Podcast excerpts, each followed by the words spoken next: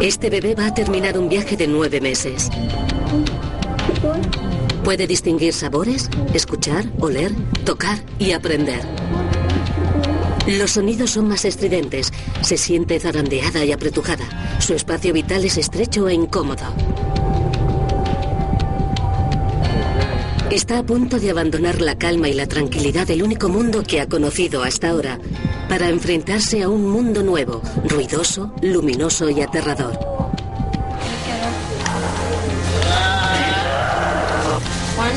Vamos, empuja.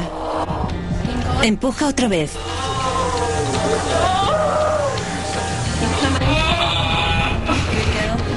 Esta es la historia del increíble viaje que ha vivido esta niña dentro del útero de su madre. Cómo pasó de ser una única célula a un bebé en solo nueve meses.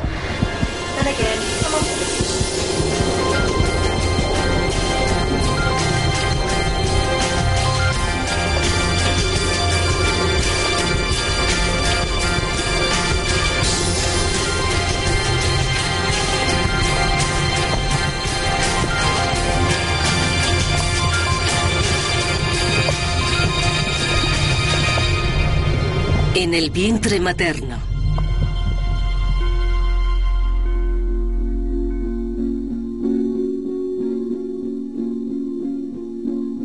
Está a punto de emprender el viaje que es la vida, pero lo cierto es que ya ha completado nueve meses espectaculares. En tan solo 38 semanas, este bebé ha pasado de ser una sola célula a trillones de células de más de 200 clases diferentes, que se han organizado para formar una vida compleja e independiente. Una vida humana. Las ecografías en tres dimensiones y cuatro dimensiones abren una ventana al útero, gracias a la cual podemos ver cómo el feto se desarrolla ante nuestros ojos.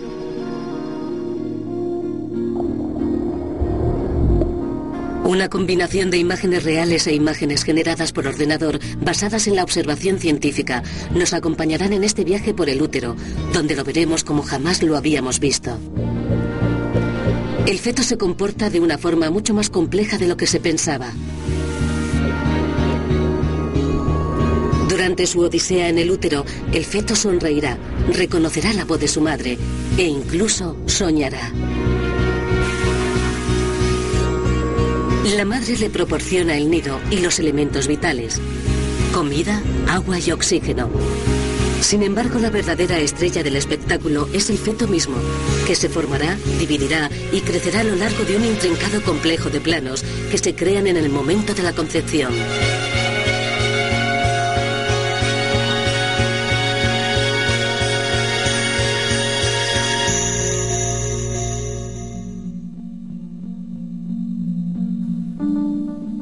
Durante la eyaculación, un hombre sano y maduro expulsa hasta 500 millones de espermatozoides dentro de la vagina de la mujer. Y así empieza un viaje increíble. Cada espermatozoide encierra una carga preciosa, el código genético del padre. Los testículos del hombre están en constante funcionamiento y producen más de mil espermatozoides por segundo. La calidad de los espermatozoides vendrá determinada por la vida del hombre. Sus espermatozoides serán más sanos y fuertes si no fuma, consume alcohol de forma moderada, evita los baños calientes y la ropa interior ajustada. Por otra parte, se ha demostrado que el café estimula a los espermatozoides y nada más rápido, más lejos y con más fuerza.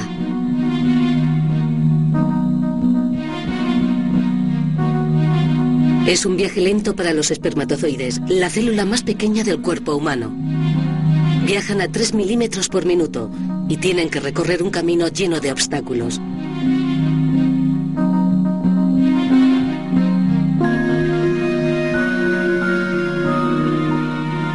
Desde la vagina pasan por el cuello del útero hasta el útero y se introducen en las trompas de falopio donde está el óvulo, la célula más grande del cuerpo humano.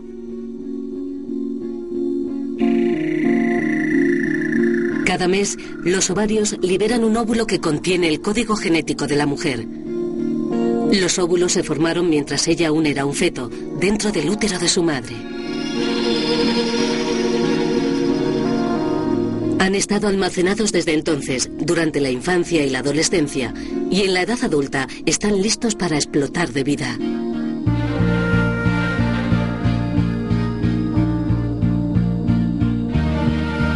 Sigue siendo un misterio cómo los espermatozoides encuentran el camino hasta el óvulo. Las investigaciones más recientes indican que los espermatozoides tienen sentido del olfato y pueden oler el camino hasta el óvulo. El viaje es tan largo y arduo que solo los espermatozoides más fuertes sobreviven. Pasarán 10 horas hasta el momento en el que se produzca la concepción.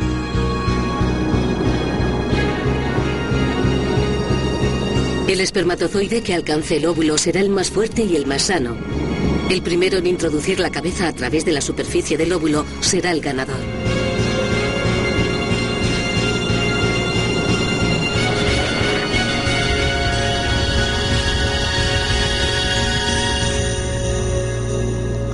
No hay premio para el segundo.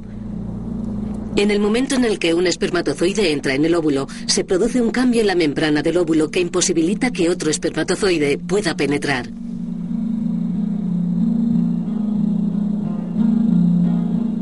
Una vez dentro del óvulo, la cabeza del espermatozoide separada de la cola se dirige hacia el núcleo del óvulo. En ese momento los dos núcleos se fusionan. El óvulo ha sido fertilizado. Esta será la primera célula de algo que se convertirá en una nueva vida humana.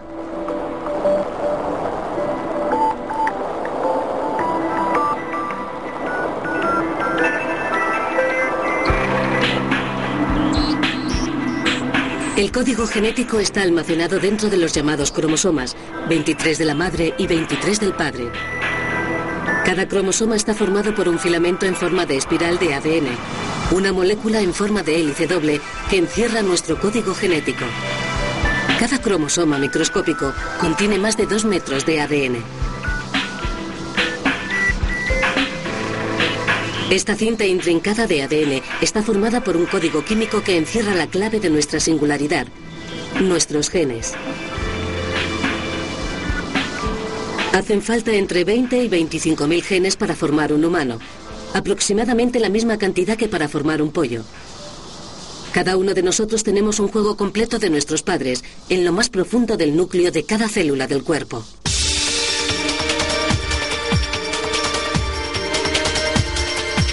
Nuestros genes son una serie de instrucciones que indican que nos convirtamos en humanos en vez de un pez o un árbol, además de determinar la clase de persona que seremos. Cada gen o combinación de genes es responsable de un rasgo específico. El número de piernas, el color de nuestra piel, que tengamos brazos en vez de alas, que no tengamos cola, una nariz grande. Unos genes serán dominantes, otros se mantendrán totalmente ocultos. Cada uno de nosotros somos física y genéticamente únicos. Nuestros padres hacen una contribución equitativa a nuestro mapa genético, pero será el padre el que determinará el sexo del niño. El par de cromosomas número 23 tiene la tarea específica de determinar el sexo. El cromosoma del sexo que viene de la madre es siempre del mismo tipo, del tipo X. Pero el que viene del padre puede ser de dos clases, X para las niñas e Y, un cromosoma más pequeño, para los niños. Aunque no lo sabrán hasta dentro de varios meses, el espermatozoide que ganó la carrera era del tipo X y por tanto van a tener una niña. Los genes que ha heredado ya han predeterminado su aspecto, su carácter. Es decir, si será terca, inteligente, le gustará el riesgo o tendrá talento para la música. E incluso su vulnerabilidad a ciertas enfermedades como el cáncer, esquizofrenia o la diabetes. El curso exacto de su vida dependerá de muchos factores, de sus amigos, su familia, su ambiente, pero en el instante de la fertilización se pronostica gran parte de su futuro.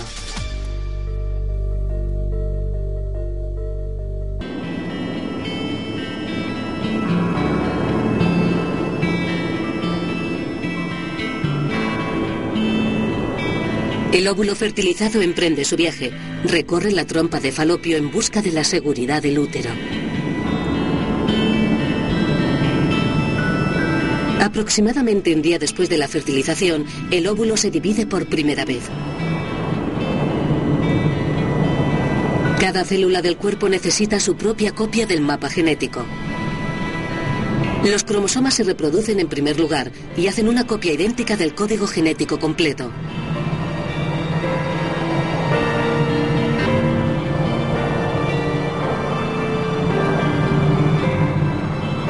Cuando los dos juegos de cromosomas se han separado, el núcleo y la célula se dividen en dos.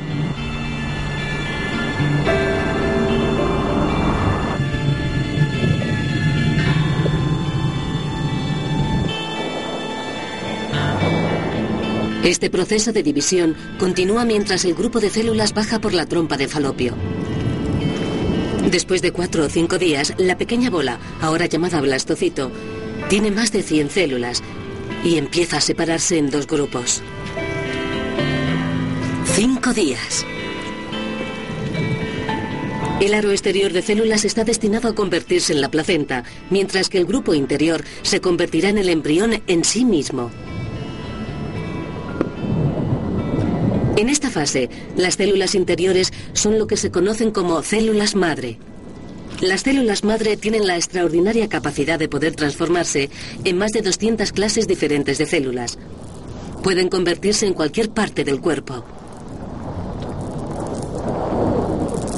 Después de siete días, el blastocito alcanza el final de la trompa de falopio y llega hasta el útero, que se convertirá en su refugio durante los próximos nueve meses.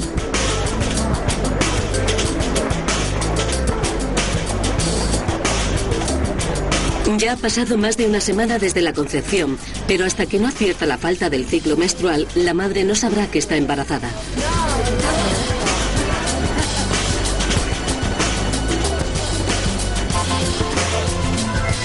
El embarazo se divide en tres bloques o trimestres. Durante el primer trimestre, los primeros tres meses, el óvulo se transformará en un proyecto de lo que se convertirá en un bebé.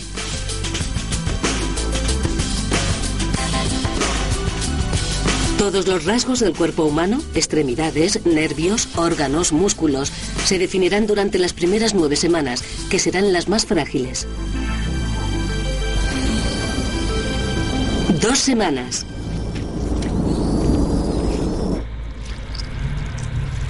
El embrión poco a poco va tomando forma.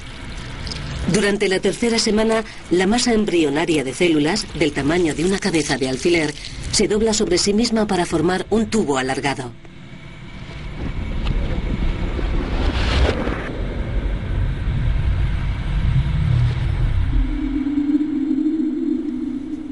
La parte superior del tubo se convertirá en la cabeza y el tronco del cuerpo se extiende hacia abajo.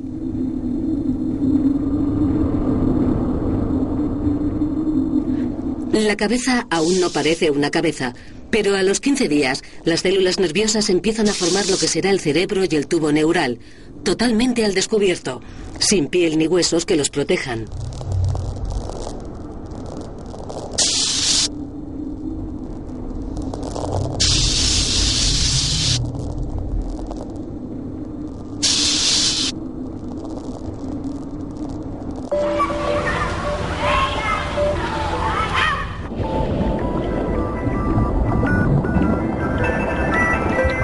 De su cuerpo, la madre crea un mundo seguro para que pueda desarrollarse el feto, protegido del mundo exterior, acurrucado en un capullo.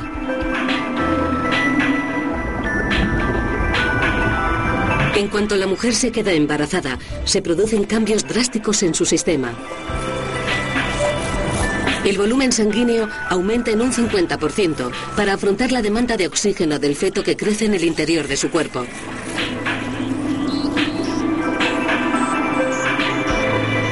Una vez que el embrión se arraiga en el útero, empieza a coger del corriente sanguíneo de la madre todo lo que necesita para crecer.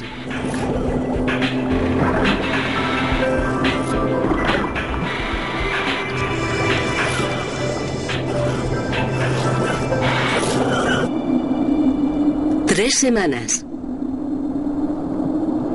Otro de los primeros órganos en formarse es el corazón.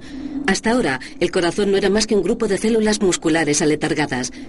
Pero después de 22 días explota de vida, aun cuando su tamaño no es mayor que el de una semilla de amapola.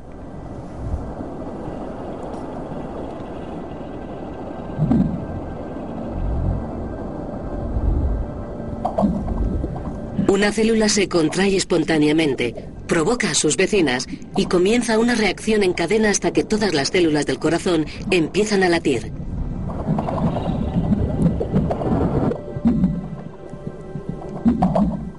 Las células musculares del corazón están programadas para contraerse.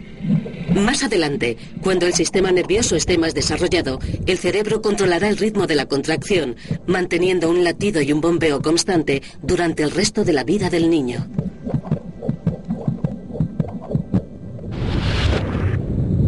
Si vive hasta los 75 años, habrá producido prácticamente 3 billones de latidos.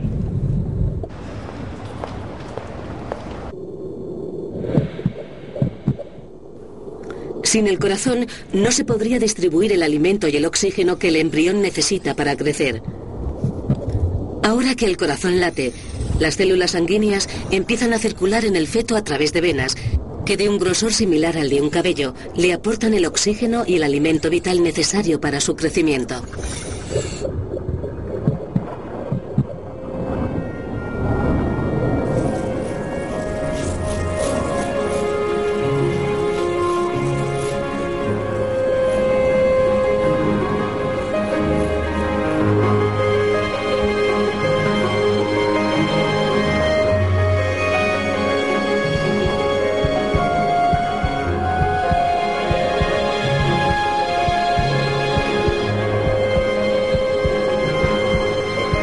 Apenas tres semanas, el embrión ya cuenta con un conato de sistema nervioso y un corazón capaz de distribuir los nutrientes para su diminuto cuerpecito.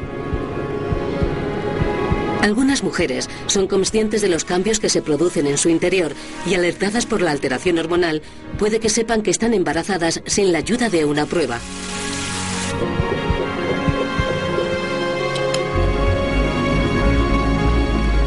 Esta fina línea azul es una prueba casera de embarazo. Es producida por las hormonas que se encuentran en la orina de la madre. Esta será la primera pista de los cambios que se producirán durante los próximos ocho meses.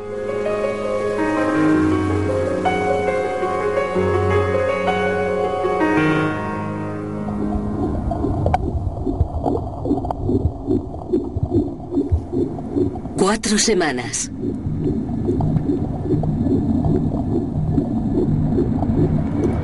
A las cuatro semanas, el embrión, cuyo tamaño no es mayor que una judía, crece a razón de un milímetro diario.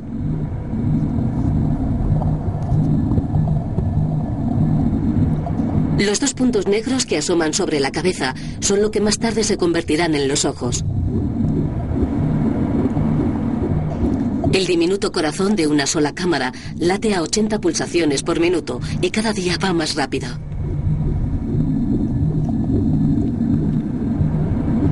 Los pequeños bultos que se forman en el cuerpo serán los brazos y las piernas.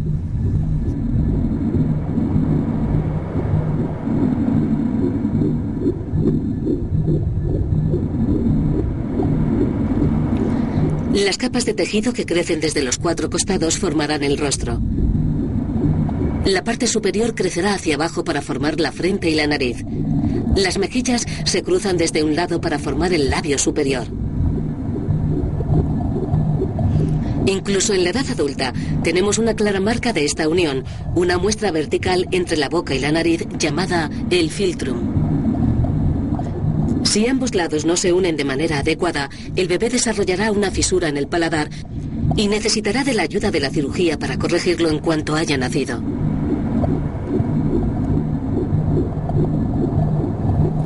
A los 30 días, hasta a un experto le costaría decir a simple vista si este embrión va a convertirse en un humano, un cerdo o un mono. Solo la mitad de nuestros genes nos convierten en humanos. Compartimos el 98,5% de nuestro ADN con los chimpancés, tres cuartos con los perros, la mitad con las moscas de la fruta y un tercio con los narcisos.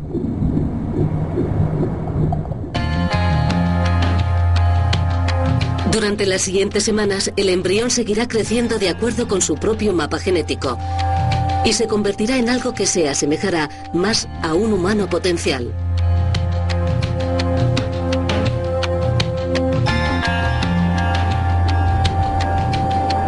Seis semanas. El feto ha estado creciendo durante seis semanas. Mide unos 2 centímetros de largo y cabría en el interior de una nuez.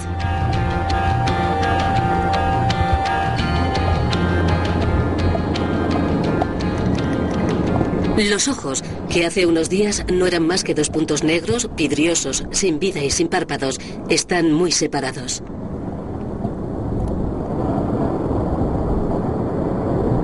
La cabeza es enorme en comparación con el resto del cuerpo. Incluso cuando nazca, la cabeza constituirá un cuarto del cuerpo del bebé. El resto del cuerpo no se igualará con la cabeza hasta la adolescencia.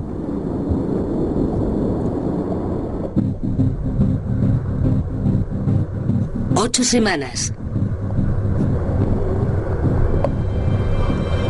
Tras ocho semanas de crecimiento, el embrión parece más un pequeño humano y pasa a llamarse feto, que en latín significa cría.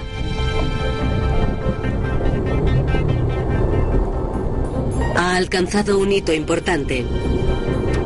Hasta ahora, el embrión dependía de los nutrientes que podía obtener gracias al saco vitelino, un globo flotante conectado a la base del cordón umbilical. El saco vitelino de un humano no es como el de los pollos, no sirve para almacenar comida. Se cree que durante las primeras semanas produce nutrientes y células sanguíneas para el pequeño embrión. A los dos meses, el saco vitelino ya no es útil y se marchita. La placenta ha asumido el papel de alimentar y nutrir al feto a través del cordón umbilical, unido a la pared del útero.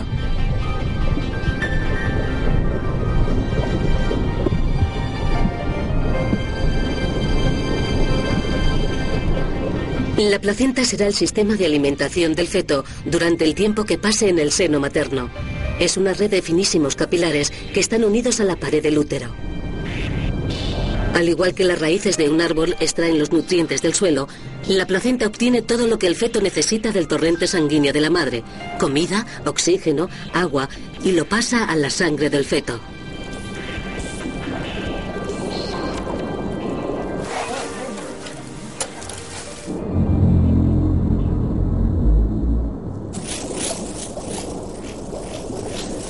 La sangre enriquecida por la alimentación de la madre viaja a través del cordón umbilical hasta las arterias del feto. Todo lo que el feto no necesita, todos los productos de desecho, son desviados a la placenta donde vuelve a incorporarse al torrente sanguíneo de la madre.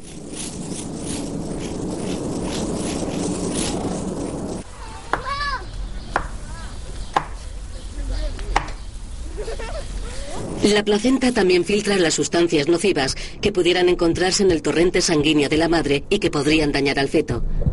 Sin embargo, no puede pararlo todo y la madre tiene que tener cuidado con ciertos medicamentos, el alcohol y la nicotina, ya que pasan directamente al feto.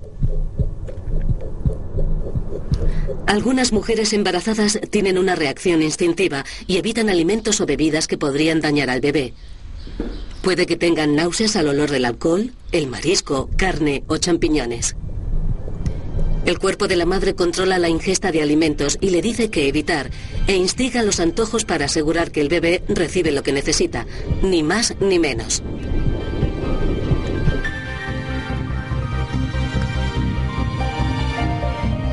El primer trimestre puede ser algo incómodo para la madre.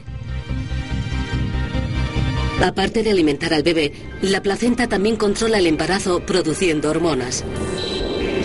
Este aumento hormonal durante los primeros meses es lo que provoca las náuseas matutinas. Una de estas hormonas es la progesterona, que segrega durante toda la gestación para evitar que la mujer libere más óvulos. Otras inhiben el sistema inmunológico para que no rechace el ser que crece en su interior.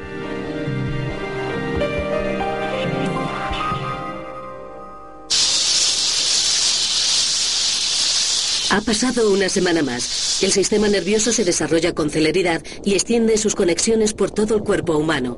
Nueve semanas. El sistema nervioso generará una media de dos millones y medio de neuronas por minuto durante los nueve meses que el bebé estará en el útero.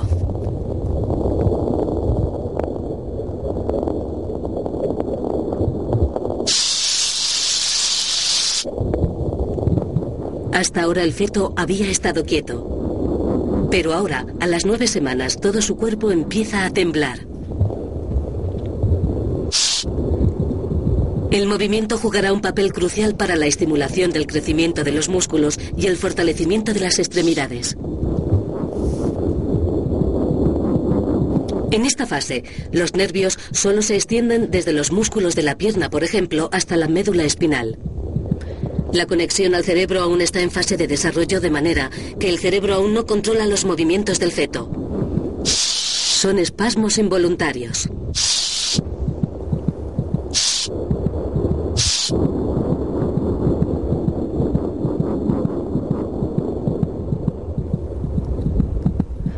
El cerebro tampoco controla el corazón, pero este late automática y espasmódicamente. Cada vez los latidos son más seguidos desde que cobró vida en la tercera semana. Empezó con unos débiles, 20-25 latidos por minuto, y ahora late a su máxima velocidad, a 157 pulsaciones por minuto. El ritmo cardíaco de un adulto está entre 70 y 80 pulsaciones. Tras alcanzar su máxima velocidad, el ritmo cardíaco se irá ralentizando, junto con el resto del cuerpo, cuando el cerebro controle sus pulsaciones.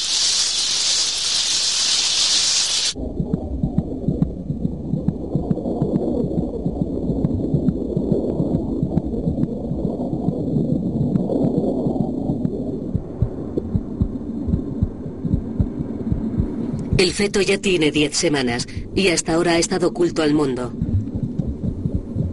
Pero la madre está a punto de ver los secretos acontecimientos que se han ido desarrollando dentro de su seno.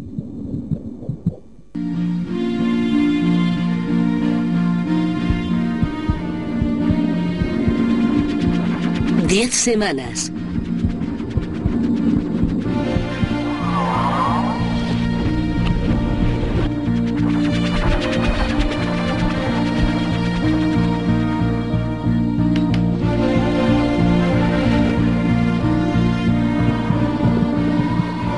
Entre la décima y la decimocuarta semana, una mujer se hace la primera ecografía.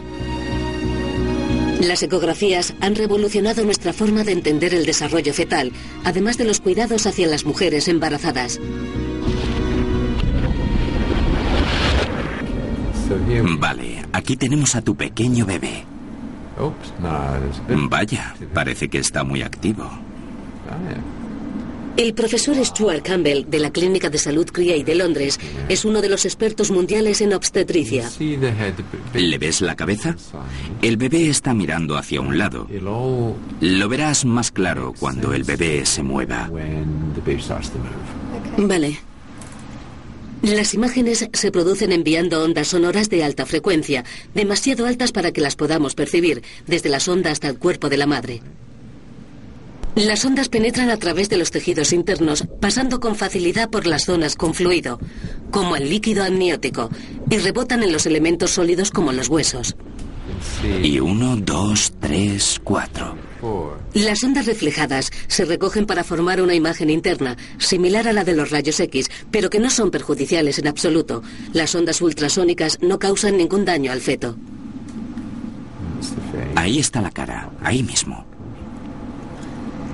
Las ondas no viajan bien a través del aire, así que estas pruebas son mucho menos efectivas en los adultos. En el estómago o en el intestino de un adulto, ya que estos están llenos de bolsas de aire.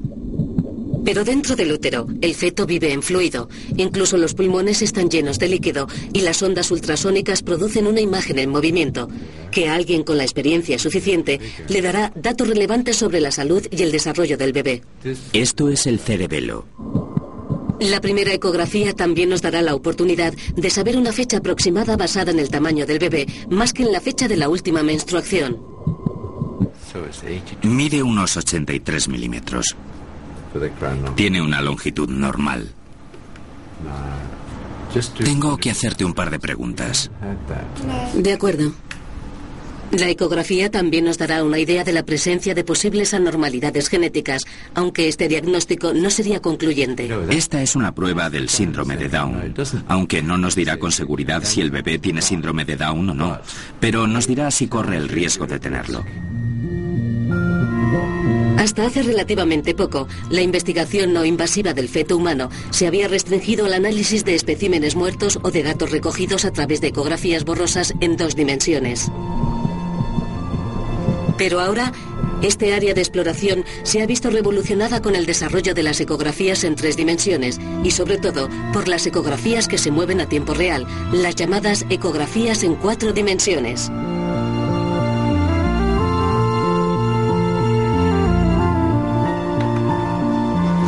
Anda, mira. Para los tocólogos, esta herramienta es el equivalente al telescopio espacial Hubble. Por primera vez ha sido posible abrir una ventana en el útero y ver cómo crecen los bebés delante de nuestros ojos.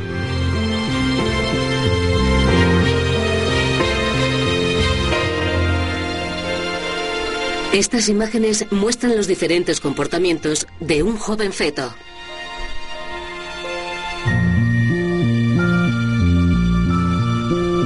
Los topólogos pueden observar cómo crece el feto, cómo se comporta, cómo reacciona a la estimulación, cómo son sus reflejos y le ayudan a prepararse para el momento del nacimiento y para la supervivencia fuera del seno materno.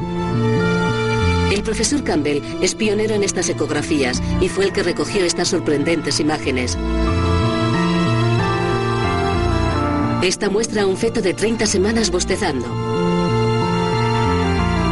Y esta a un feto de 32 semanas que juega con la nariz.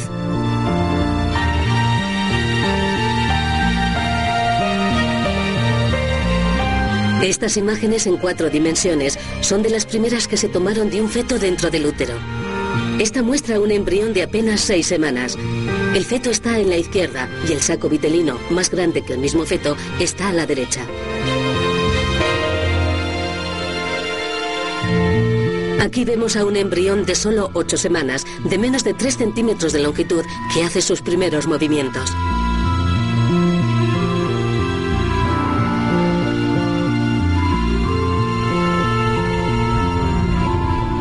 Además de comprobar el estado de salud del bebé, esta ecografía nos dirá si estamos esperando un bebé, dos o incluso más.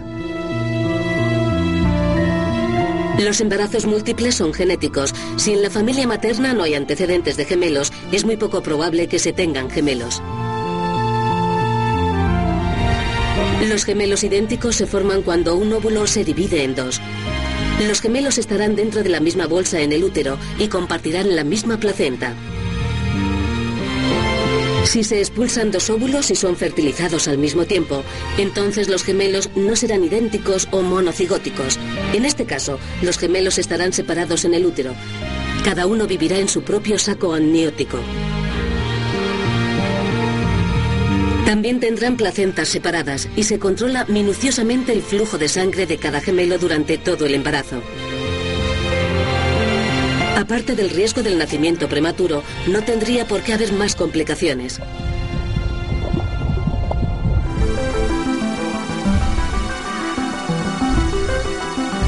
Aunque no andará hasta que cumpla un año, los cimientos de sus primeros pasos se crean a las 11 semanas dentro del seno materno. 11 semanas. Estas ecografías en cuatro dimensiones muestran a fetos de 11 y 12 semanas moviendo las piernas, en lo que se conoce como el reflejo patelar. Un acto reflejo es un impulso biológico preprogramado. Cuando sus pies tocan la base del útero, el sistema nervioso crea una reacción muscular automática en las piernas.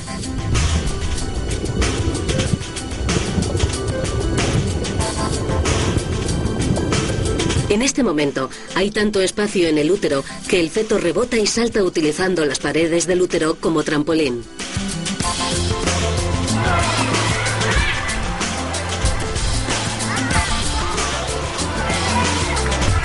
La capacidad de caminar es básica para nuestra supervivencia. Cuanto más se mueva el feto, más fuerte será el reflejo.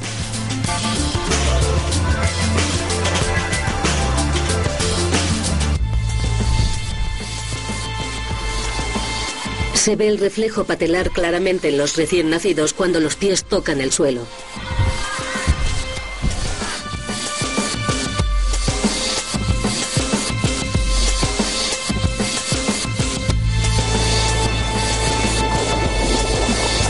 De las 6 a las 11 semanas se produce la transformación más espectacular de todo el embarazo.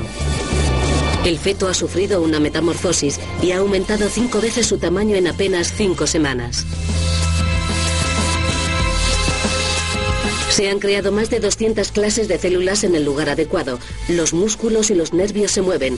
Tiene un hígado, dos riñones y un estómago del tamaño de un granito de arroz. Se han formado todos los elementos de un bebé humano y apenas mide 7 centímetros de largo. 12 semanas. En este punto, a las 12 semanas, el feto entra en el segundo trimestre, del tercer al sexto mes del embarazo. Aunque aún es pequeño y su tamaño no es mayor que el de un puño, su salud es menos delicada y hay mucho menos riesgo de aborto. Los abortos son más comunes durante los tres primeros meses, cuando las nuevas células se están desarrollando. Un desequilibrio en el sistema inmunitario y el estrés, incluso si la madre ya ha tenido un niño, puede elevar el riesgo. Solo el 50% de los óvulos fertilizados sobreviven a todo el embarazo. En muchos abortos, la madre desconoce lo que ha pasado y puede llegar a confundir el aborto con una menstruación abundante. Al principio de su desarrollo, los niños y las niñas tienen genitales idénticos. Ambos sexos tienen una protuberancia que en los chicos se convertirá en el pene y en las chicas en el clítoris.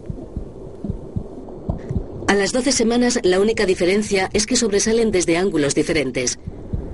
Mirando una ecografía, un experto podría adivinar el sexo del bebé basándose en el ángulo, pero tendrá que pasar unas cuantas semanas para que haya una clara diferencia entre los genitales femeninos y masculinos. Pero en cada caso, los órganos sexuales se pondrán a trabajar inmediatamente. Si es un niño, los testículos producirán testosterona y los ovarios de la niña se afanarán en producir sus propios óvulos. 16 semanas.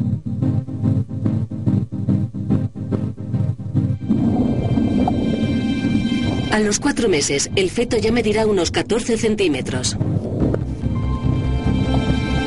El sistema nervioso funcionará a pleno rendimiento y poco a poco el cerebro irá controlando todos los movimientos.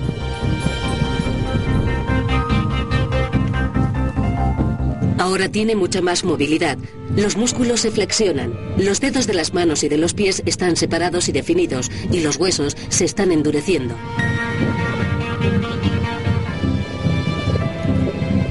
Las manos se desarrollan antes que los pies, tal vez porque cuando el bebé nazca utilizará las manos antes que los pies, o también puede ser porque las manos, que son unos órganos sensoriales importantes, se desarrollan al mismo tiempo que se empiezan a formar el resto de los sentidos.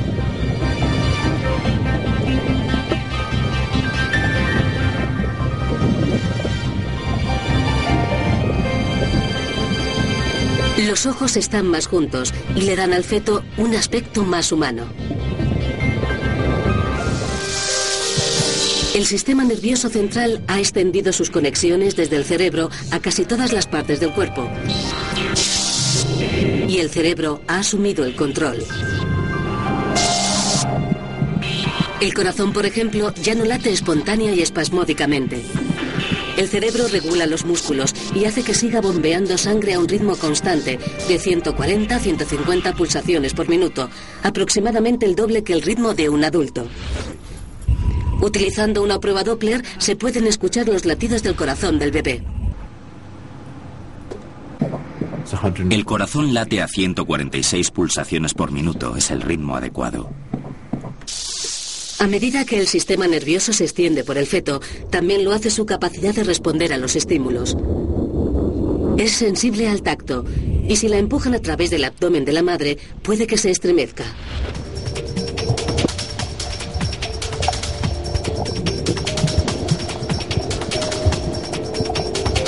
A las 16 semanas de gestación, el feto hace una gran variedad de intrincados movimientos.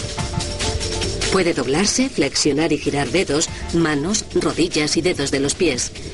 Y está empezando a ser consciente del espacio que la rodea. Se llama propiocepción. La concepción inconsciente del cuerpo en el espacio que nos ayuda a interactuar con nuestro ambiente.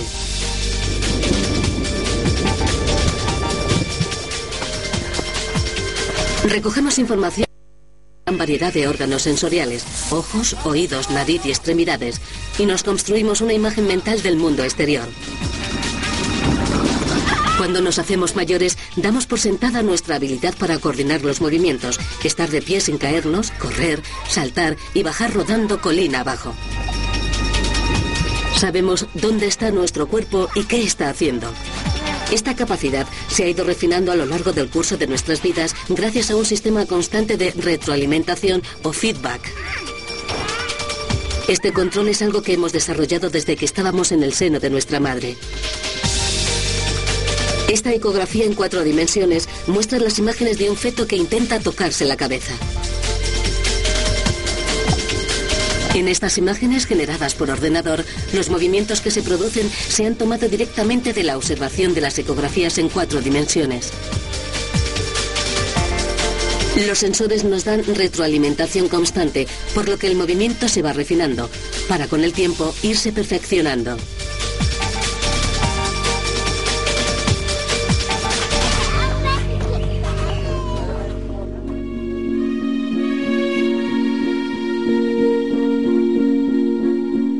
A medida que el feto explora su cuerpo, pasará mucho tiempo practicando el reflejo de prensión, agarrándose manos, pies, dedos, dedos de los pies e incluso el cordón umbilical, que a veces se enredará alrededor de su cuerpo. A pesar de su longitud, al final del embarazo medirá aproximadamente medio metro. Es muy elástico y no supone peligro alguno para el bebé.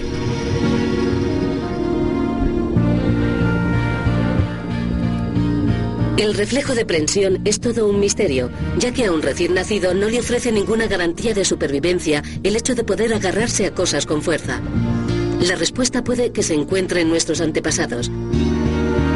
La vida es relativamente simple para un humano recién nacido. Su madre le paseará en sus brazos, en un canguro o en un cochecito. Para un mono recién nacido, la supervivencia depende de su habilidad para agarrarse al pelaje de su madre, mientras ella busca comida o escapa de las garras de un depredador. Como su madre carece de ese pelaje y gracias a una vida familiar estable, la supervivencia de los bebés humanos depende mucho menos de este reflejo. Sin embargo, el feto se agarrará con una fuerza increíble.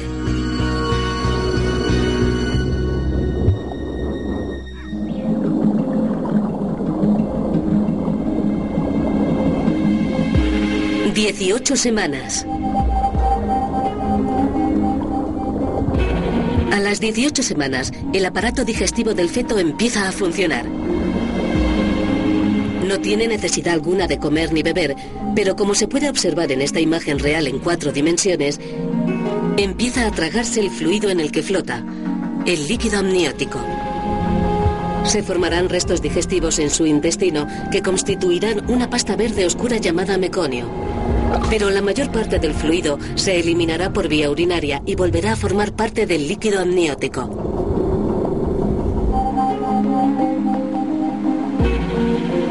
Será ahora, a las 18 semanas aproximadamente, cuando la madre notará por primera vez los movimientos de su bebé.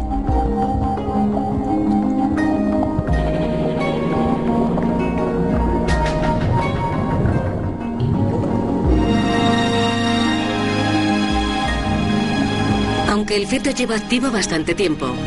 Será ahora cuando los movimientos sean lo suficientemente fuertes como para que ella los note. Las mujeres que hayan estado embarazadas estarán más atentas a esta sensación de hormigueo y pueden detectarla a las 15 semanas. Se cree que los ojos, ya en su posición correcta, se mantienen cerrados hasta la semana 24 de gestación, pero las ecografías en cuatro dimensiones reflejan a algunos bebés que los han abierto a las 18 semanas.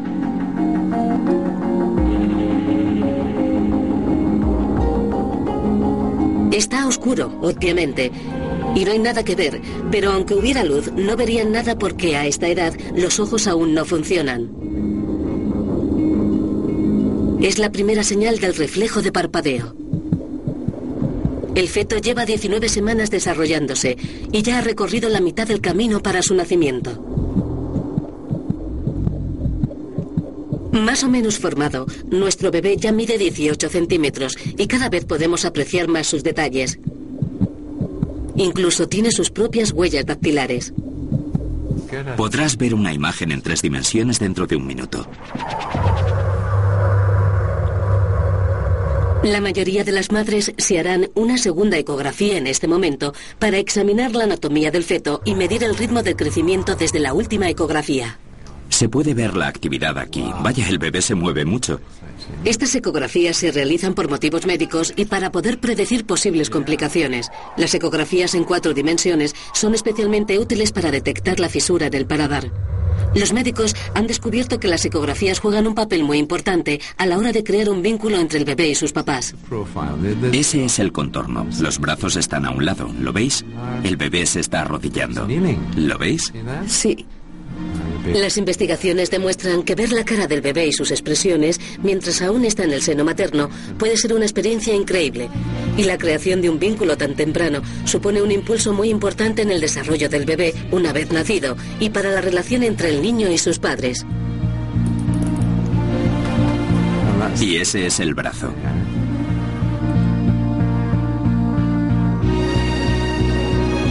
A los seis meses de embarazo, al final del segundo trimestre, todo se ha desarrollado y funciona como lo haría en un bebé completamente formado.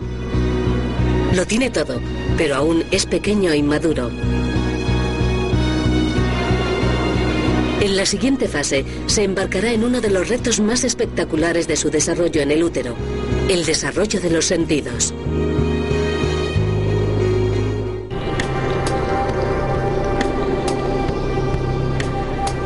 El feto ya tiene seis meses y ha alcanzado todo un hito.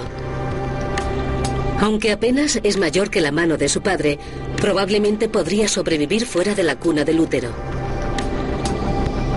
Necesitaría cuidados intensivos, pero se considera que un bebé puede nacer a las 24 semanas como pronto y aún así tendría muchas posibilidades de sobrevivir. Excepcionalmente, ha habido casos de bebés que han sobrevivido con tan solo 22 semanas. Pero cualquier bebé prematuro corre el riesgo de sufrir daños cerebrales y prácticamente la mitad de los bebés que nacen antes de las 26 semanas desarrollan alguna discapacidad o problemas de aprendizaje. El principal problema son los pulmones, que a esta débil edad no son capaces de llevar suficiente oxígeno al torrente sanguíneo del bebé para mantenerlo con vida.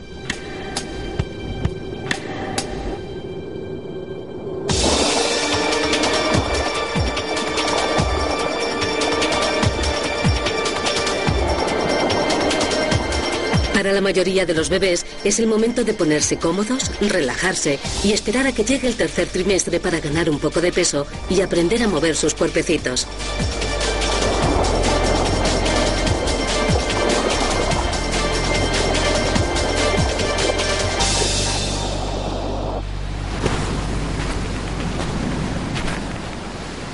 Cada vez la madre es más consciente de los movimientos del feto.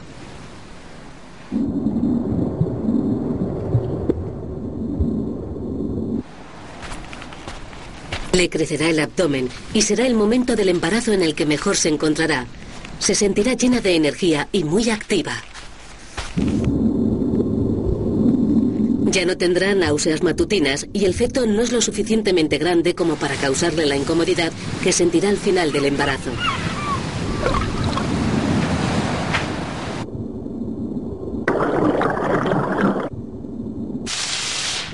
Desde la semana 24 a los seis meses, el feto entra en uno de los periodos más emocionantes y espectaculares de su desarrollo.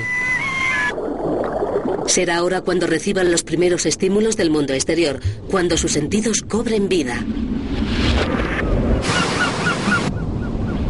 Muchos de los órganos sensoriales, oído, olfato, papilas gustativas y los nervios que responden al tacto, ya están maduros. Su cerebro empezará a estar bombardeado por señales de las células sensoriales y empezará a interpretar esta sobrecarga de sensaciones. A lo largo de su vida los sentidos serán la clave para interpretar el mundo que la rodea. Le permitirán ser consciente de sí misma, interactuar con otros, explorar y aprender.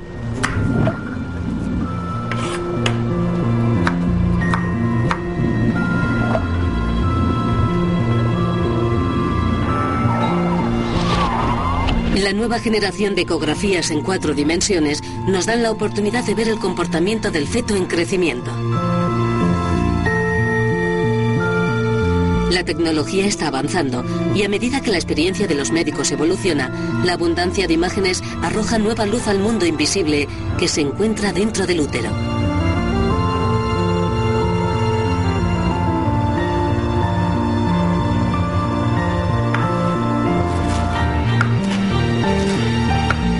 Imagen vemos claramente un feto de 24 semanas que saca la lengua. Nadie sabe exactamente por qué, pero sabemos que la boca está llena de papilas gustativas. Podría estar probando a qué sabe el líquido amniótico.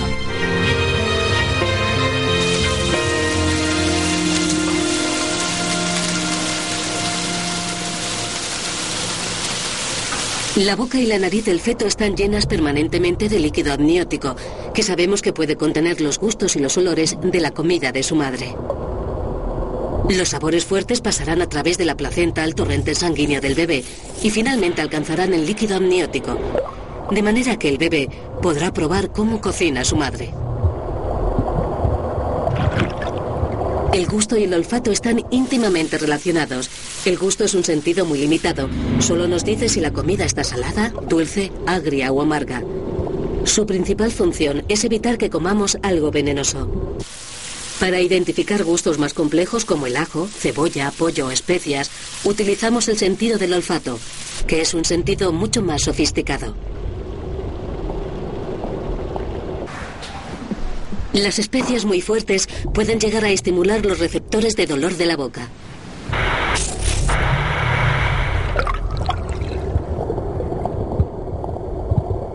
Un desarrollado sentido del gusto y del olfato puede ayudar al bebé a probar por primera vez la leche materna, una vez haya nacido. Al igual que el líquido amniótico, la leche materna contiene una selección de olores y gustos similares a la comida de la madre. Si el recién nacido ya está familiarizado con estos sabores y le gustan, lo animará a comer.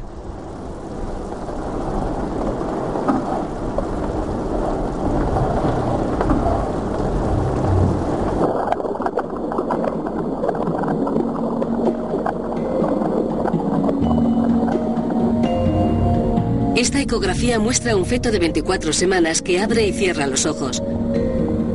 Aunque los ojos están completamente formados a mitad del embarazo, hace cinco semanas, la vista será el único sentido que el bebé no podrá experimentar hasta que haya nacido. En el útero está muy oscuro.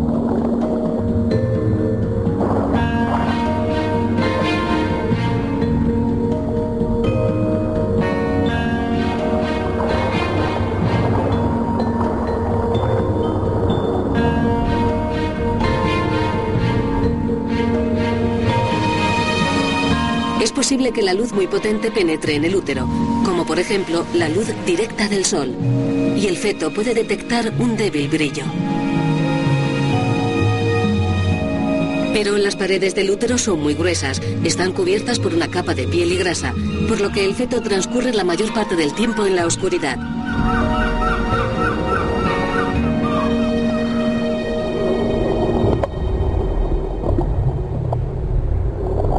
Puede que no haya nada que ver, pero abrir y cerrar los ojos de este modo ayuda al feto a desarrollar el reflejo de parpadeo. Un reflejo que estará con nosotros de por vida y que nos protege los ojos de elementos extraños, los mantiene hidratados y ocultos a la luz muy brillante.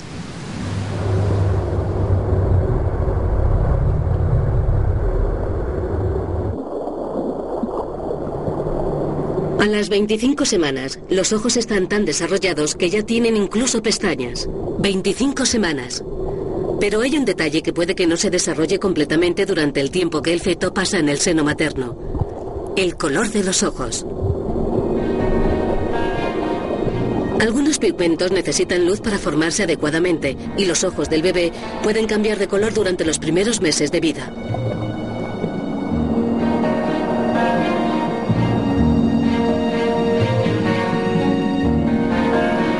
Bebés de ascendencia asiática o africana nacerán con los ojos marrones o grises, que cuando maduren serán marrones oscuros o negros.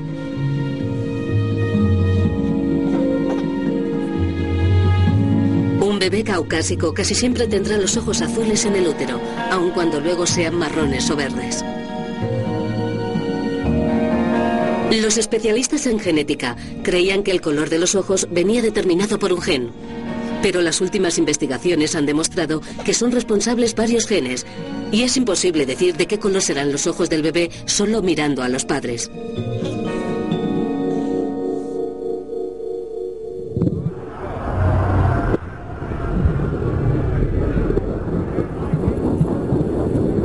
Puede que el sentido más desarrollado del feto sea el oído.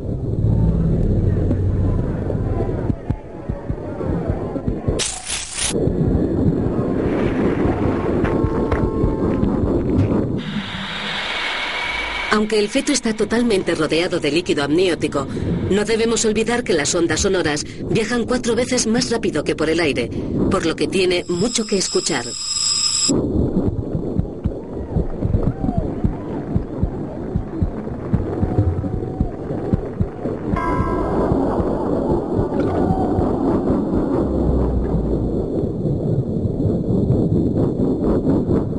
Los primeros sonidos que el feto escuchará, cuando sus oídos empiecen a captar las vibraciones a las 13 semanas, serán los gorgojeos y los murmullos del cuerpo de su madre.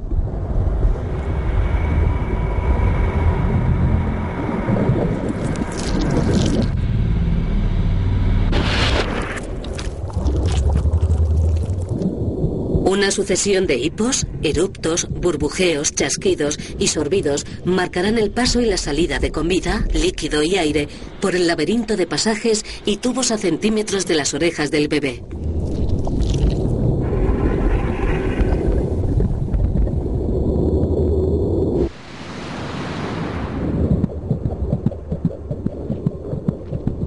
El feto hace sus propios ruidos al chapotear y juguetear en el líquido amniótico. También escuchará la sucesión de ruidos sordos y latidos de los corazones, aunque el suyo late al doble de velocidad que el de su madre. Ambos serán sus compañeros constantes durante el tiempo que pase en el útero.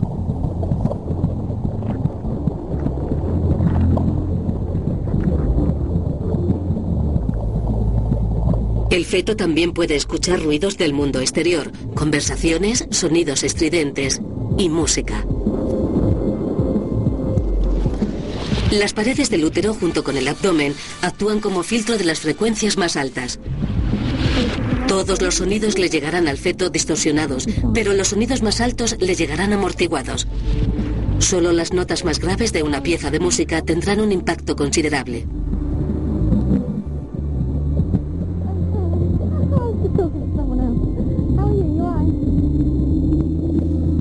Las voces también le llegarán distorsionadas. Las vocales suelen tener un tono más bajo que las consonantes, por lo que el feto solo percibirá la melodía de la voz, sin la percusión de las consonantes. Para nada.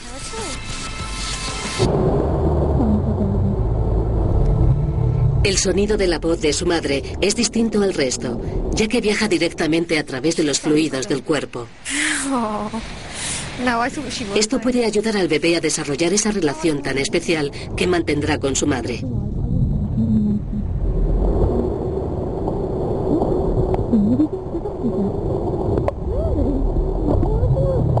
Perfecto, buena suerte. Nos vemos luego. Adiós. ¿Qué te ha dicho? Otras voces, como las del padre, pasarán a través del aire al fluido y puede que no se distingan del murmullo general.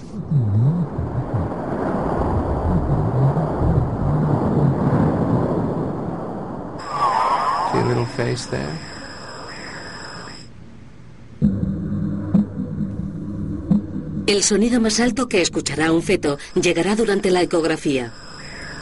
Es imposible escuchar las ondas ultrasónicas, ya que están en una frecuencia demasiado alta como para que las pueda captar el oído humano. Pero el ultrasonido puede provocar ondas secundarias en el líquido amniótico que el bebé sí podrá percibir.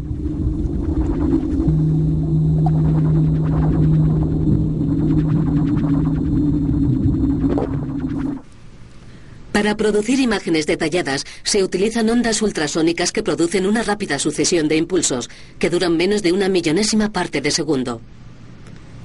El intervalo de estos impulsos puede causar ondas en el líquido que producirían un sonido agudo.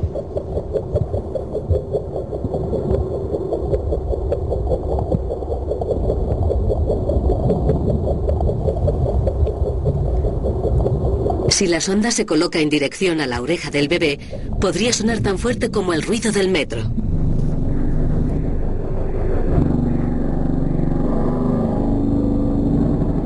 En circunstancias normales, la sonda no tendría por qué acercarse a la oreja del bebé, pero si por alguna razón el sonido le molestase, podría apartarse fácilmente del sonido. Los médicos han observado que los fetos hacen muecas y fruncen el ceño, como en esta ecografía en cuatro dimensiones, mientras manipulan el feto a través del abdomen de su madre. Junto con la expansión de los sentidos llega el desarrollo del dolor. Durante el último trimestre, el feto deberá prepararse para la vida fuera del útero, lejos de la comodidad de su canasta que le autoabastece.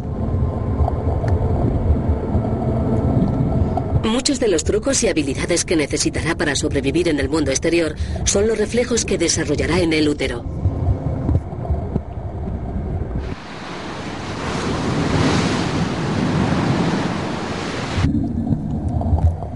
Desde la vigésimo sexta semana, los bebés pasan la mayor parte del tiempo durmiendo.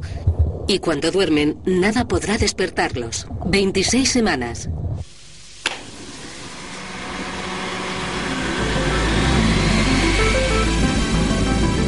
Durante el 10% del tiempo restante están despiertos y alerta a todo aquello que pueda pasar.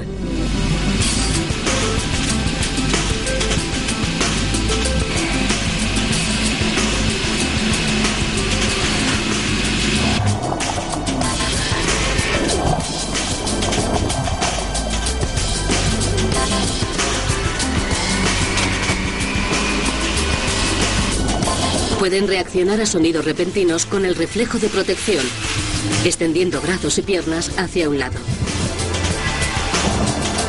Se piensa que el reflejo de protección se originó en la época en la que corríamos más riesgo de que nos comieran. Un ruido repentino o el tacto de un depredador desencadenaría el reflejo y provocaría que los brazos se extendieran hacia un lado en un intento de autodefensa. Puede que esto no sea tan relevante para nuestras vidas hoy, pero hay otros reflejos que son vitales para la supervivencia tras el nacimiento.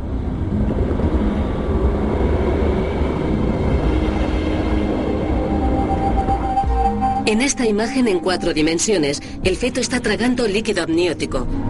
Durante este periodo, tragará hasta medio litro de líquido diario. Al tragarse el líquido amniótico, el feto mantiene el equilibrio hídrico del útero. También ayuda a que su sistema digestivo se desarrolle adecuadamente.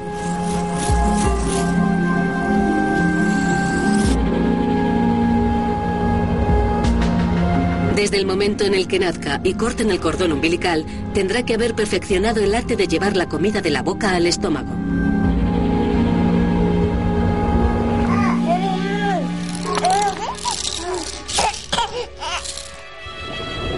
Además de tragar, uno de los reflejos que tendrá que haber perfeccionado antes de nacer será el reflejo labial de succión.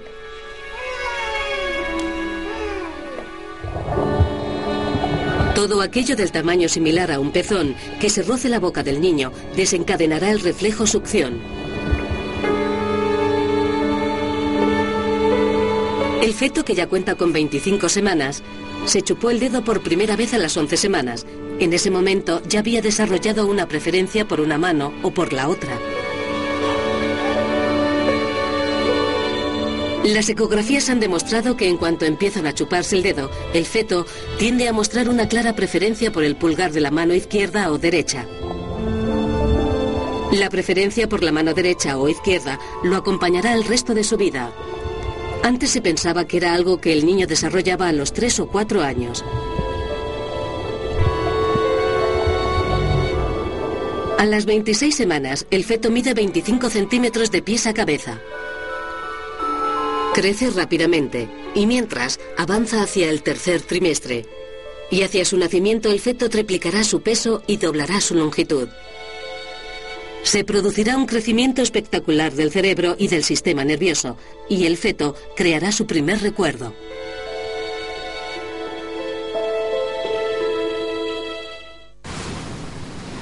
Veintiséis semanas.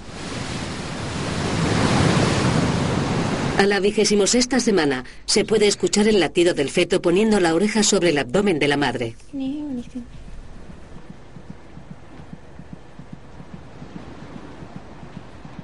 ¿Está dando patadas?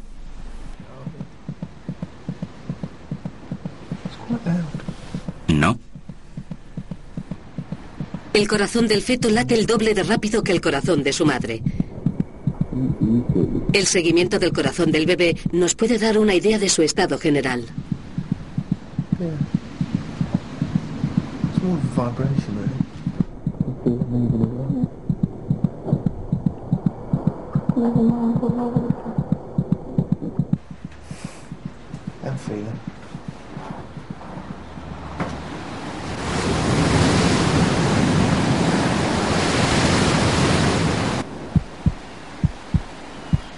El ritmo cardíaco de la madre y la presión sanguínea de la madre están directamente relacionados con su estado emocional.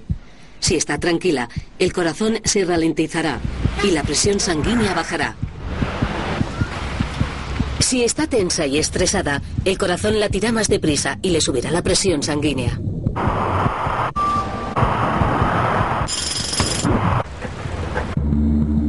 Aunque el feto tiene su propia fuente de sangre por separado, el aumento de ritmo cardíaco y de la presión pasan fácilmente a través de la placenta y tienen un impacto directo sobre el bebé.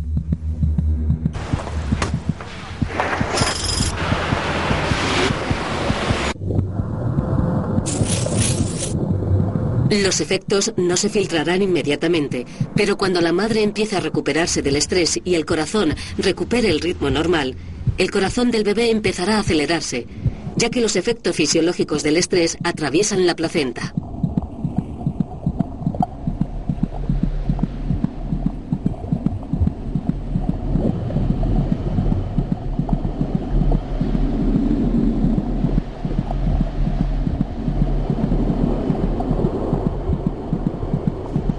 A corto plazo, el estrés de la madre puede hacer que dé a luz un bebé con poco peso o incluso a un bebé prematuro.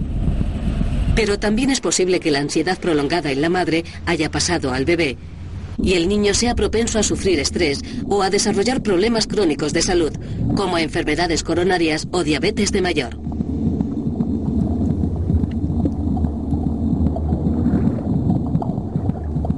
Puede incluso tener un efecto dañino en el desarrollo mental del niño en sus primeros años de vida.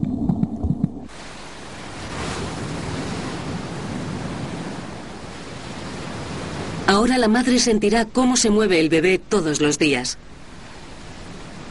El feto dará patadas o empujará, pero a veces puede que sienta cómo su bebé tiene hipo.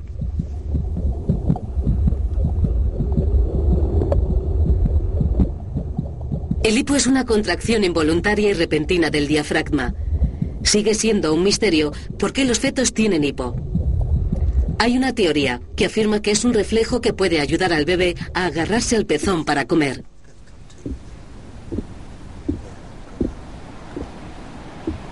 El espasmo del hipo del feto es lo suficientemente fuerte como para poder sentirlo, pero al contrario que nuestro hipo, no produce sonido alguno.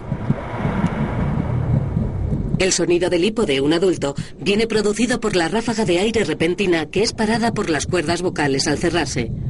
Pero como en los pulmones del feto no hay aire, el hipo no tiene ningún sonido.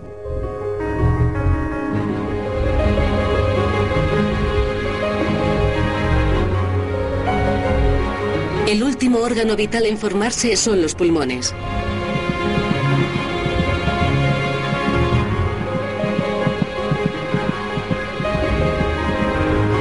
Los pulmones no funcionan dentro del útero. El oxígeno le llega al feto procedente de la sangre de la madre y por la placenta.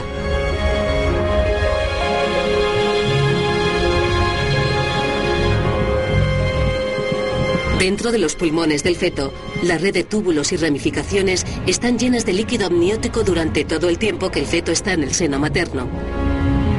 Y los pequeños saquitos que extraerán el oxígeno del aire están cerrados.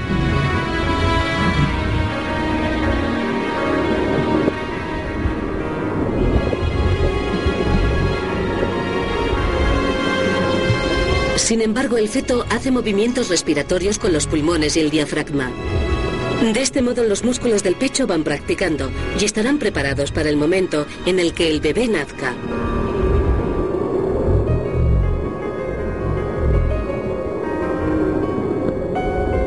La mayoría de los fetos que llegan a la vigésimo sexta semana llegarán al momento del nacimiento sin mayor problema, ganarán peso, practicarán los reflejos y sus nuevos sentidos.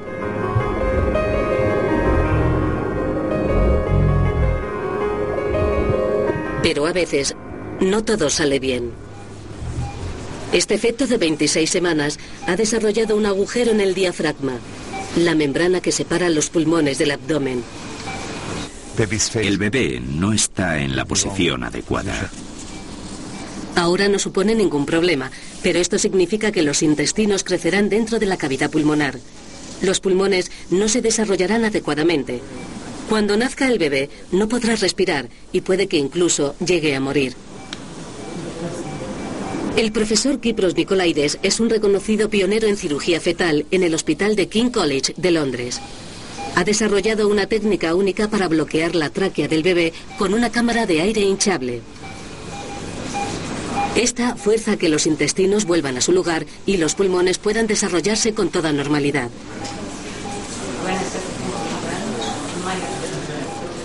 La intervención se desarrolla con cirugía intrauterina y se utiliza un fetoscopio para operar al bebé dentro del seno materno. El fetoscopio es un tubo largo y estrecho lleno de filamentos de fibra óptica. La luz viaja a través de las fibras para iluminar el interior del útero y pasa las imágenes a una cámara para que el cirujano pueda ver lo que está haciendo. También lleva los delicados elementos para conducir la operación. El primer paso es inyectar un anestésico en el feto para que deje de moverse. La madre está despierta durante toda la operación, pero se le administra un sedante para adormecerla. La anestesia general sería demasiado dañina para el niño. El profesor Nicolaides introduce el fetoscopio a través de una incisión en el abdomen de la madre hacia la cavidad amniótica.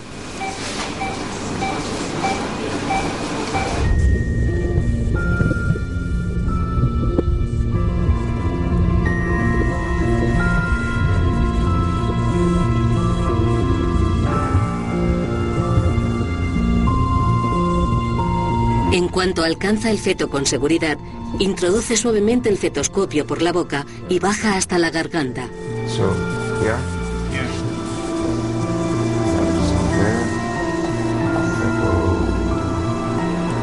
Ya, vale.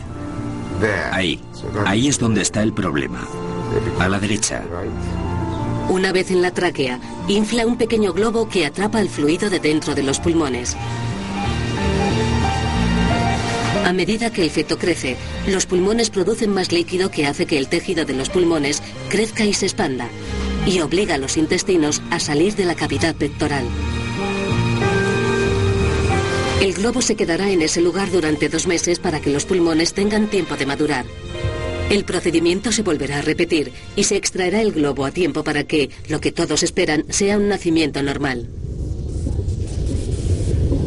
Desde que se practica esta operación en bebés con esta malformación, se ha aumentado sus posibilidades de supervivencia en un 50%.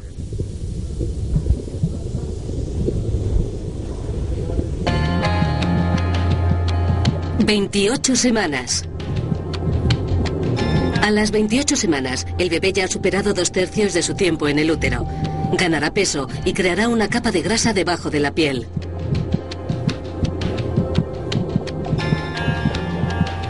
Sus sentidos están activos y la corteza cerebral ha madurado lo suficiente como para albergar el conocimiento. Durante las próximas cuatro semanas, su sistema nervioso será tan desarrollado como el de un recién nacido. Cada vez será más consciente del mundo que le rodea y por primera vez su cerebro creará un recuerdo.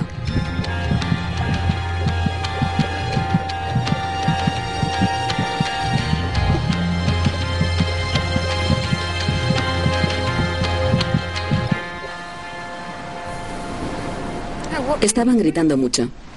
El feto ya ha pasado tanto tiempo escuchando la voz de su madre que se habrá familiarizado con su ritmo.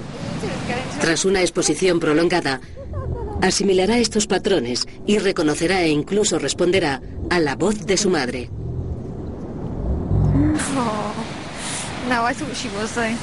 Los investigadores que han analizado los llantos de recién nacidos han descubierto que estos contienen algunos de los ritmos y cadencias del hablar de sus madres.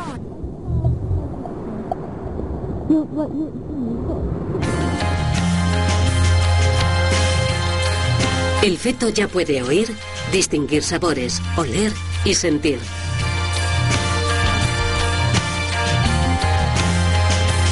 Probablemente se haya puesto cabeza abajo en el útero. Se está preparando para el momento de su nacimiento. Para la madre este cambio puede conllevar patadas bastante dolorosas en las costillas.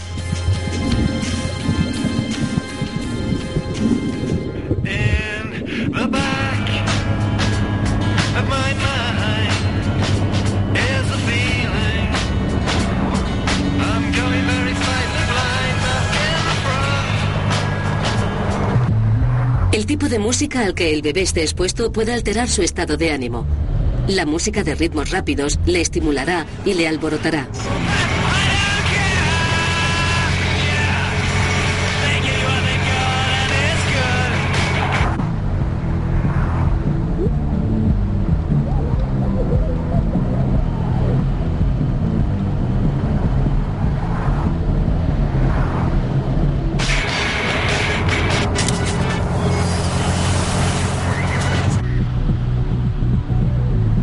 La música más parecida a los sonidos naturales y los ritmos de la voz humana, como la música clásica o coral, tendrá un efecto sedante y calmante.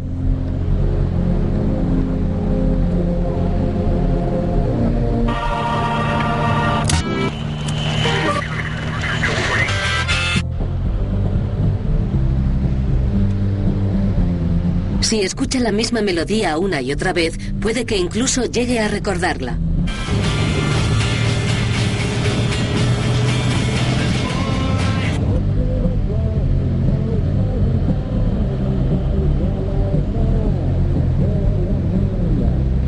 A las 33 semanas, el feto puede reconocer una pieza de música en particular e incluso seguirá su ritmo.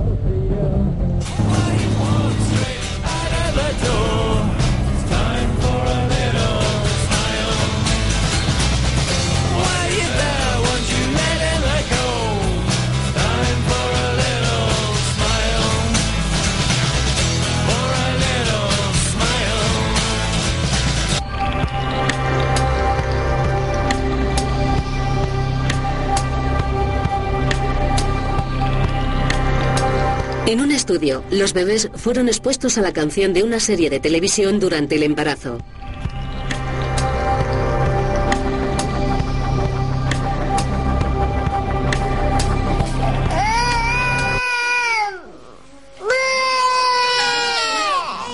Después de su nacimiento, cuando se ponía la canción, los bebés prestaban atención, se relajaban y dejaban de llorar.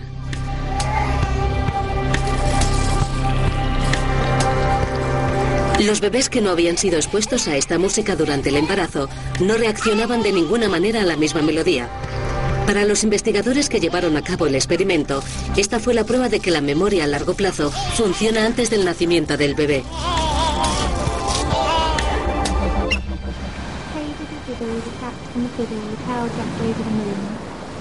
Cinco lobitos tiene la loba, cinco lobitos detrás de la escoba. Cinco lobitos tiene la loba, cinco lobitos detrás de la escoba. En un experimento similar, las madres repetían una rima infantil todos los días durante el último mes. Cinco lobitos tiene la loba, cinco lobitos detrás de la escoba. Cinco lobitos tiene la loba, cinco lobitos detrás de la escoba. Al final del experimento, el descenso recurrente del ritmo cardíaco del bebé indicaba que el feto se había familiarizado con esta rima en particular, en contraposición a rimas que nunca habían escuchado. Cinco lobitos tiene la loba. Cinco lobitos detrás de la escoba. Algunos científicos afirman que son muy pocas las diferencias entre el cerebro de un recién nacido y el de un feto de 32 semanas. Antes se pensaba que el desarrollo mental de un bebé empezaba en el momento del nacimiento. Ahora parece ser que el nacimiento es relativamente insignificante en cuanto al desarrollo mental. Tendrá que ser capaz de mantenerse con vida después del nacimiento, pero en cuanto al proceso de pensar, aprender y recordar, ya los habrá estado ejercitando durante tres meses y su cerebro seguirá creciendo creciendo al mismo ritmo durante el año siguiente.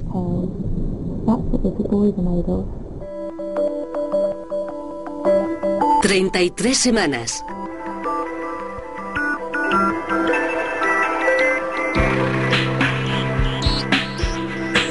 La fase final del embarazo es bastante dura para la madre. Muchas mujeres se sienten incómodas durante los dos últimos meses. El peso del bebé, junto con la presión en la espalda y la batalla por el espacio, puede causarle dolor de piernas y de espalda. Puede que sienta ansiedad por el momento del nacimiento y se quede sin aliento, ya que sus pulmones luchan por absorber un 20% de oxígeno más de lo normal. Una de las cosas que se descubrieron gracias a las ecografías en cuatro dimensiones es el hecho de que los bebés entran en fase MOR, movimientos oculares rápidos, una etapa del sueño en la que los ojos se mueven por debajo de los párpados. Más tarde, esto será el indicativo de que está soñando. Este ligero movimiento de ojos podría ser la señal de que el feto, al que aún le queda un mes para nacer, ya está soñando. Aunque con tan pocas experiencias vitales, es difícil imaginar con lo que sueñan. Tal vez sueñen que juguetean con los pies o con el gorgojeo del estómago de su madre.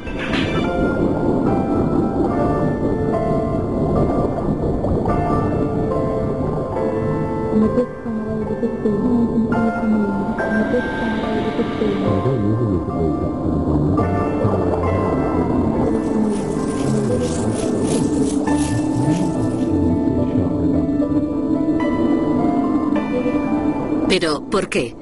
En la edad adulta, soñar tiene un papel vital, ya que nos permite conectar los acontecimientos que tienen lugar a nuestro alrededor y desarrollar estrategias para enfrentarse al mundo.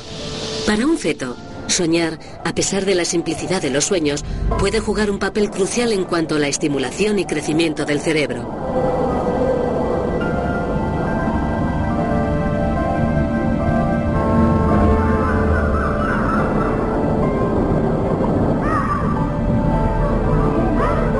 Falta de sueño en un feto o en un recién nacido puede perjudicar seriamente el desarrollo del cerebro.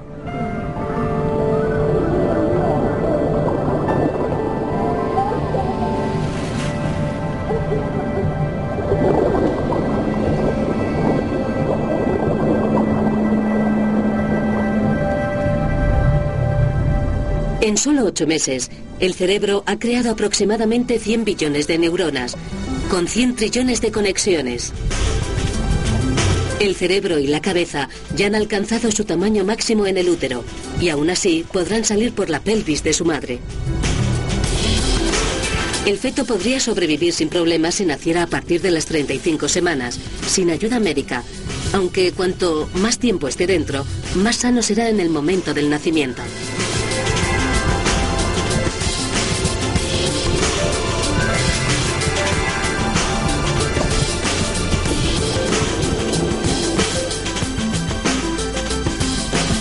La madre estará cada vez más incómoda. Lo que empezó como una única célula se ha convertido en un bebé apretado y pesado. También es una carga debilitadora considerable para la madre, ya que al ir engordando va necesitando cada vez más alimento del que su madre le podrá dar. Ha llegado el momento de salir.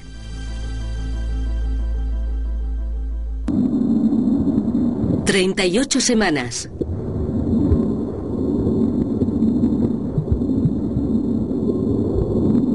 Ha empezado la cuenta atrás.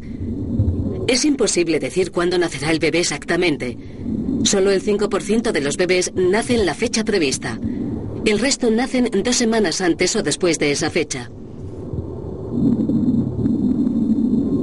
La madre está alerta a las señales, las primeras contracciones del útero o a romper aguas, cuando se rompe el saco amniótico.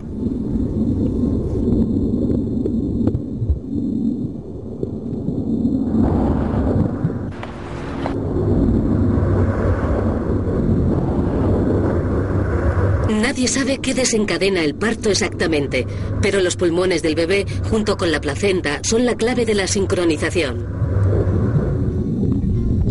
Cuando los pulmones están maduros, segregan una proteína al líquido amniótico que altera la producción de hormonas de la placenta. Reduce la emisión de progesterona y fomenta la producción de una hormona nueva, la oxitocina, que regula las contracciones del útero e indica el parto. La oxitocina también bloquea los recuerdos, ayuda a la mujer a olvidar el dolor del parto y a unirse a su nuevo bebé.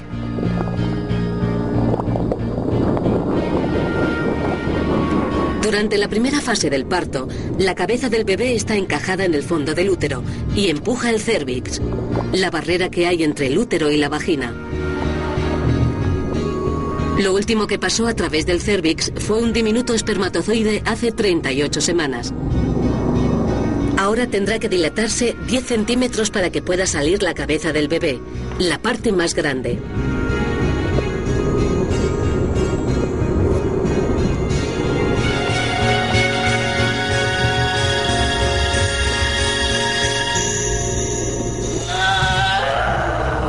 Muy bien.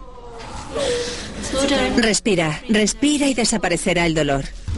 La madre podrá aliviar el dolor del parto si da a luz de pie, sentada o en cunclillas en vez de estar tumbada.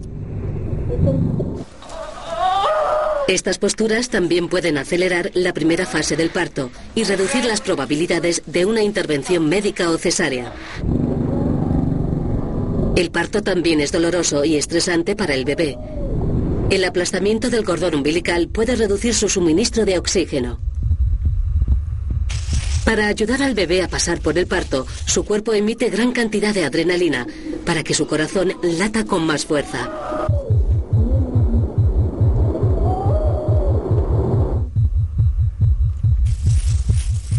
La adrenalina también ayuda a los pulmones a prepararse para todo el trabajo que se les viene encima.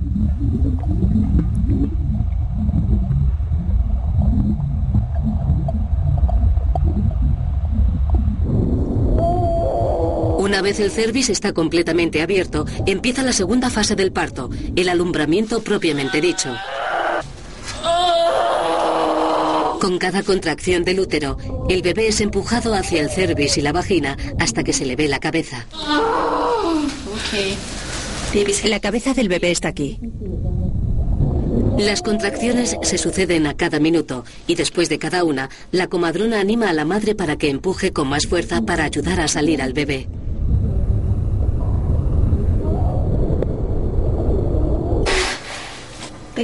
Empuja. Empuja otra vez. Muy bien.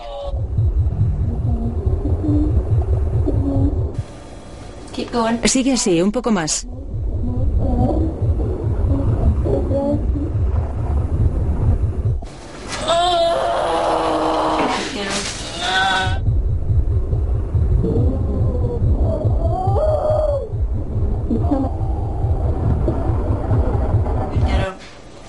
Respira, respira, respira.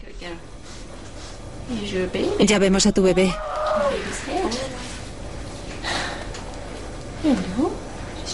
Veo el cordón.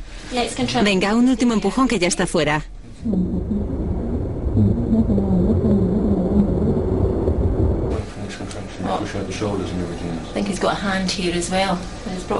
¿Tienes otra contracción?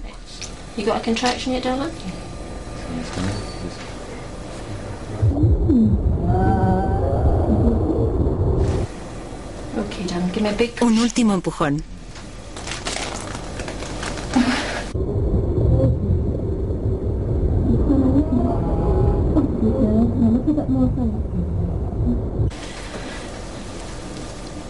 Allá vamos.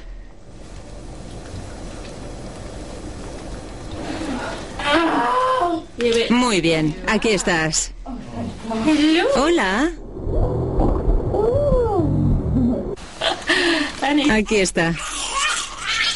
Es una niña muy guapa. En cuanto sale el bebé, el líquido de los pulmones se seca. El aire entra rápidamente, expande los alvéolos y empieza a sacar oxígeno rápidamente para mantener al bebé con vida. Levántate un momento. Espera, ahora te lo doy. Espera que lo pasaremos por aquí. Muy bien.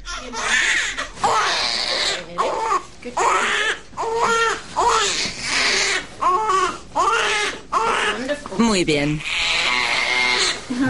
El cordón umbilical.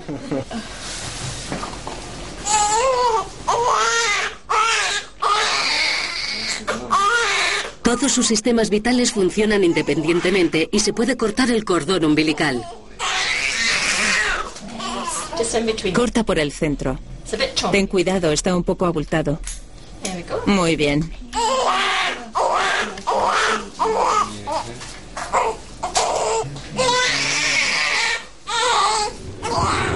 El trabajo de la placenta ya ha terminado y en la última fase del parto se desprende de la pared del útero y sale por la vagina después del bebé.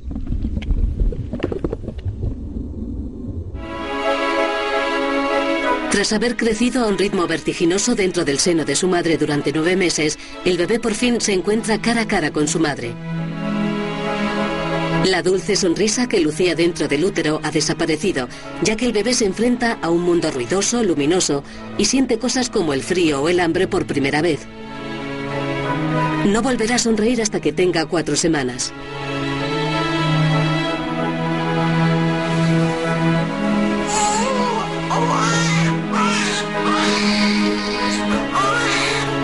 Año, en todo el mundo, 130 millones de mujeres pasan por el complejo ciclo del embarazo y el parto. Nuestro entendimiento del proceso, cada vez más sofisticado, ha reducido los riesgos drásticamente. Irónicamente, una de las cosas que hace que podamos entenderlo, nuestro gran cerebro, es el responsable de las dificultades de los partos humanos. Muchos mamíferos, con cerebros y cabezas más pequeños, tienen un parto más sencillo. Sus pequeños están también mucho más avanzados que nuestros indefensos bebés, ya que pueden caminar, comer y escapar de los depredadores inmediatamente después de su nacimiento. Para que un bebé humano estuviera tan avanzado, la madre tendría que soportar un embarazo de 21 meses y daría a luz a un niño de unos dos años. Tras haber estado arropada durante nueve meses, esta niña está sola. Sus padres le darán de comer, la mantendrán calentita, pero por primera vez su cuerpo tendrá que mantenerse con vida solo. Ha pasado de ser un óvulo a un embrión, a un feto con trillones de células, a un bebé recién nacido. Su nacimiento marcará el principio de su viaje por el mundo. Pero ya ha recorrido un camino increíble durante la odisea de nueve meses que ha tenido lugar en el útero. Protegida por su madre y con su propio mapa genético, ha desarrollado cara, brazos, ojos, piernas. Tiene un cerebro y un sistema nervioso que controla su cuerpo estómago e intestinos para digerir la comida y un corazón que bombea sangre. Ha aprendido a aprender a respirar, escuchar, comer, recordar y decirle a sus padres cuándo tiene hambre, cuándo está cansada, feliz o le duele algo. Todo eso incluso antes de nacer. Y ahora ya está preparada para enfrentarse al mundo.